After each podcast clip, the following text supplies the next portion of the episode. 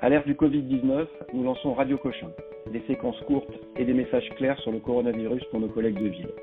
Je suis le docteur Vincent Mallet, médecin à Cochin, professeur à l'Université de Paris et je parle avec le docteur Florence Tenenbaum, médecin nucléaire à Cochin et notamment spécialisé dans les traitements par la radioactivité. Docteur Tenenbaum, d'abord merci de parler sur Radio Cochin. Je sais que vous êtes très impliqué dans la prise en charge des patients Covid à Cochin.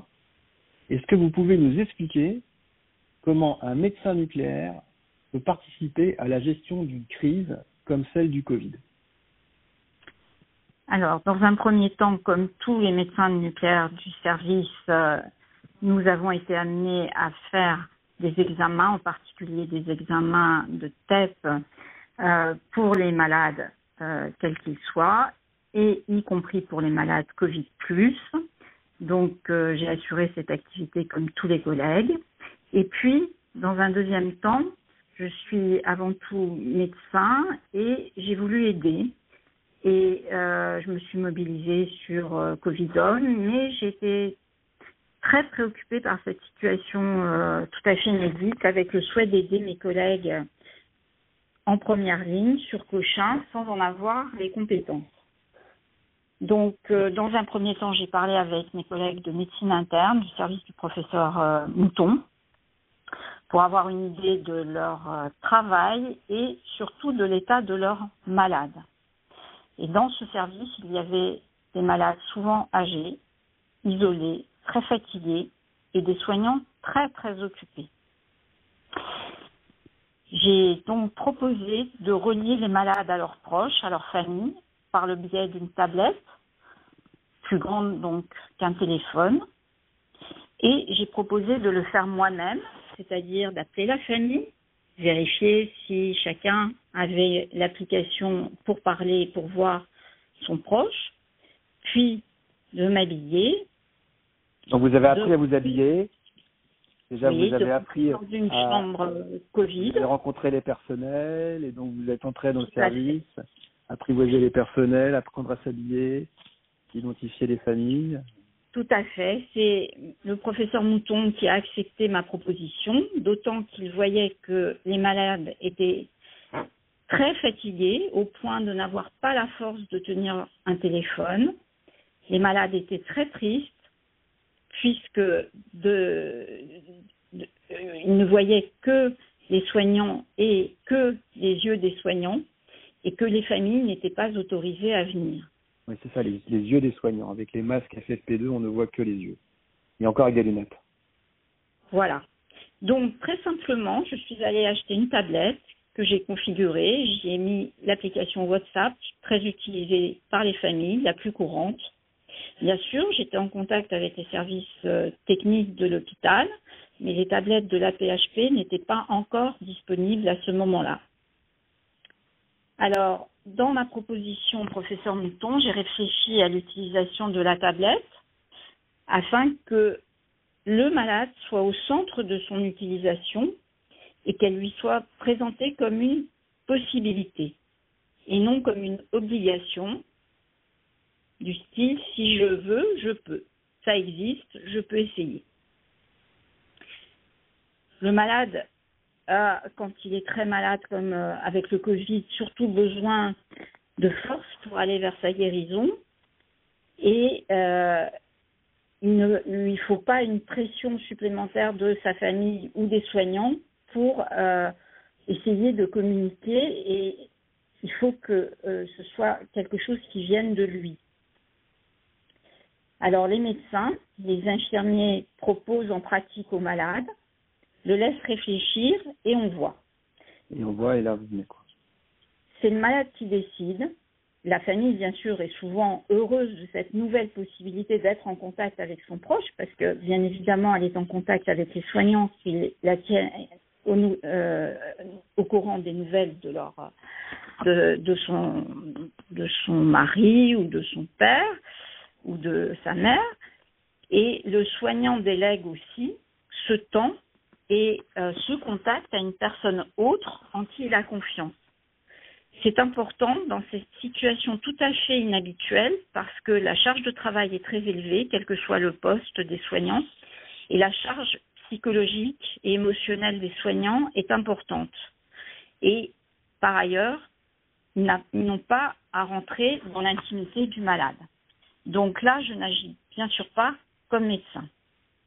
Mais vous êtes là, vous aidez les gens, donc vous, on est tous là parce qu'on veut aider les autres. Vous avez un retour d'expérience, vous avez en tête un exemple où votre démarche a permis d'aider, d'améliorer les choses?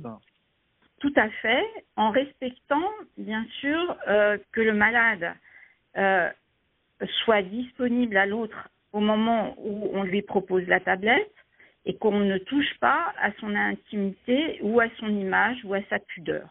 Voilà.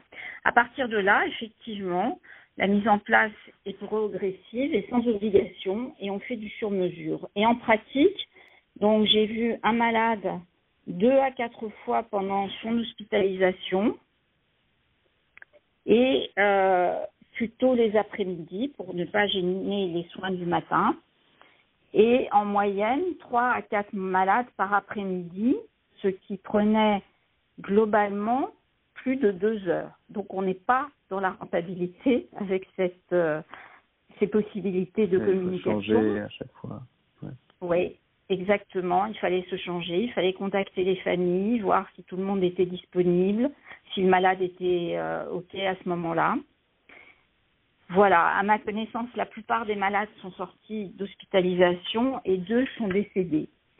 Et euh, j'ai une histoire que je, souhaite vous faire partager d'une patiente euh, d'environ 70 ans, euh, seule à Paris, isolée, aveugle, d'origine asiatique, ne supportant pas l'oxygène alors qu'elle avait des gros besoins en oxygène, son frère était joignable par téléphone à l'étranger. Et donc, je n'ai pas pu utiliser à ce moment-là de tablette, mais le téléphone. Et donc, je suis rentrée une première fois. La conversation a pu avoir lieu dans la langue euh, maternelle de cette personne.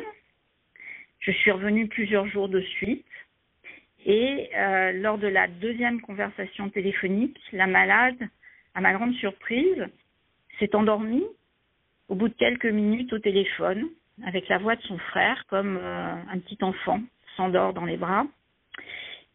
Euh, j'ai appris par les infirmières qu'elle était plus calme, qu'elle supportait mieux l'oxygène. On l'a vue se réalimenter et aller au fauteuil. Et elle est sortie dans une maison de, de repos. Je sais très bien que c'est pas le téléphone qui l'a soigné, c'est bien sûr les soins, l'oxygène, les médicaments, mais je suis certaine que la voix de son frère a été pour beaucoup dans sa, son lien à la vie. C'est vrai que dans un dans un dans un dans un, un écosystème extrêmement violent de masques ou de plus de contact, de, de, de ce fil que vous leur apportez, c'est sûr, c'est sûr que ça leur fait du bien. C'est hum. sûr que ça leur fait du bien, que ça a contribué à la guérison, à recréer une ambiance, une confiance, quoi. Tout à fait. Et je pense que les, médecins du service et les infirmières du service ont bien compris parce que ils m'ont appelé régulièrement. Alors je passais régulièrement aussi, mais ils m'ont appelé régulièrement pour que je vois ou que je revoie euh, les malades régulièrement. Donc c'est quand même ça, fait quelque chose. Vous êtes médecin, il y a un effet. Vous avez l'impression, euh, il y a quelque chose, il y a un bénéfice puisque les gens en demandent. C'est ça? Ah oui. les soignants. C'est très intéressant ce retour d'expérience. Je vais vous poser une question. Euh, docteur Tenmo, je suis médecin généraliste à Paris dans le 20e arrondissement et je suis un couple de personnes âgées extrêmement attachants depuis très longtemps. Je les vois régulièrement pour renouveler leur traitement. Et malheureusement, le mari est hospitalisé avec un Covid et un AVC euh, dans le 20e, dans un hôpital. Et je suis très régulièrement appelé par son épouse et ses enfants qui vivent très très mal la séparation ils ont du mal à comprendre pourquoi, et ils le disent très mal, pourquoi ils peuvent pas le voir. Qu'est-ce que vous me conseillez?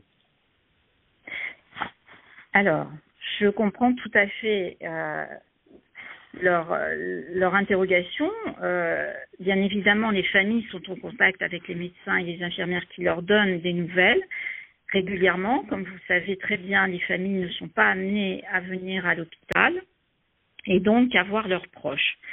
c'est vrai qu'avec les techniques modernes de, communication comme les tablettes, on peut imaginer pallier à ce genre de situation.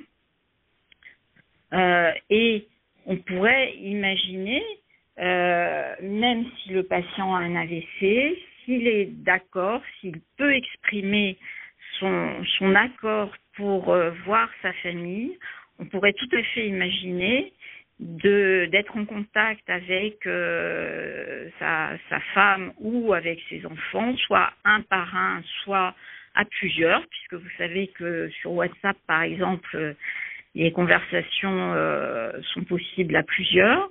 Et donc, on pourrait tout à fait imaginer que les enfants ou sa femme puissent, s'ils sont équipés sur leur téléphone, voir leur, euh, leur papa ou leur mari par le biais de cette tablette. Euh, c'est pas des conversations qui peuvent durer longtemps.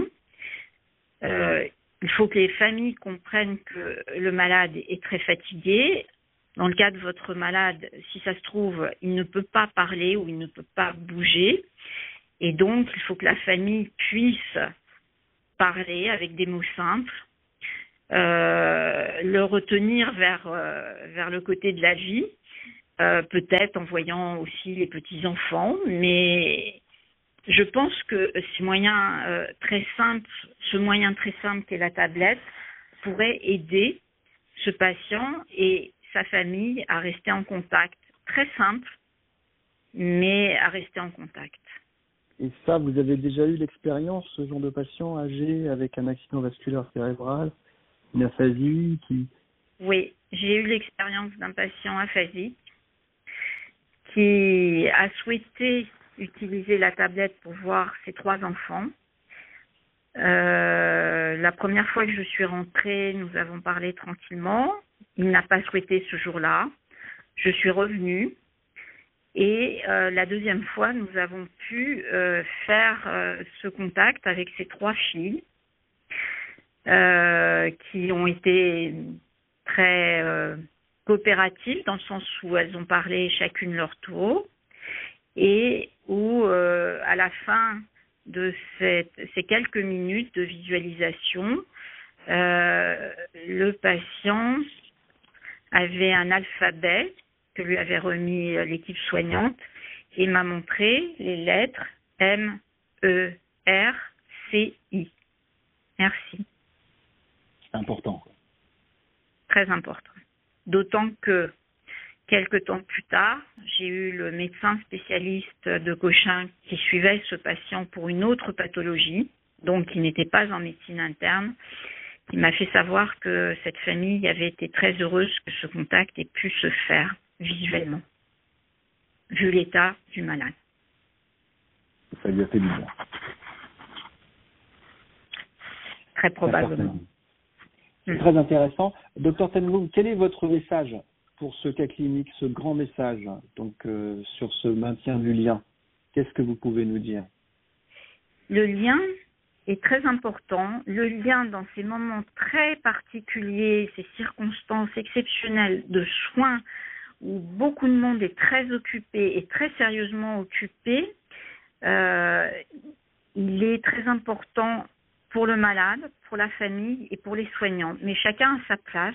Il faut vraiment que le malade soit demandeur. Il faut éviter l'intrusion. Euh, et je pense que la vue est très importante, mais la voix également est très importante. Probablement un très bon médicament. Très bien. Ben, on va rester là-dessus. On va rester. C'est vrai qu'on est tous euh, cachés derrière, on se protège derrière notre technicité qu'on oublie des choses qui sont euh, très importantes et que vous nous rappelez. Merci beaucoup, docteur Tanevo. On vous souhaite bon courage et euh, bonne, bonne chance s'il y avait une deuxième vague on est au, creux, au creux de la première, après la première. Et on n'hésitera pas à vous rappeler en vos retours d'expérience.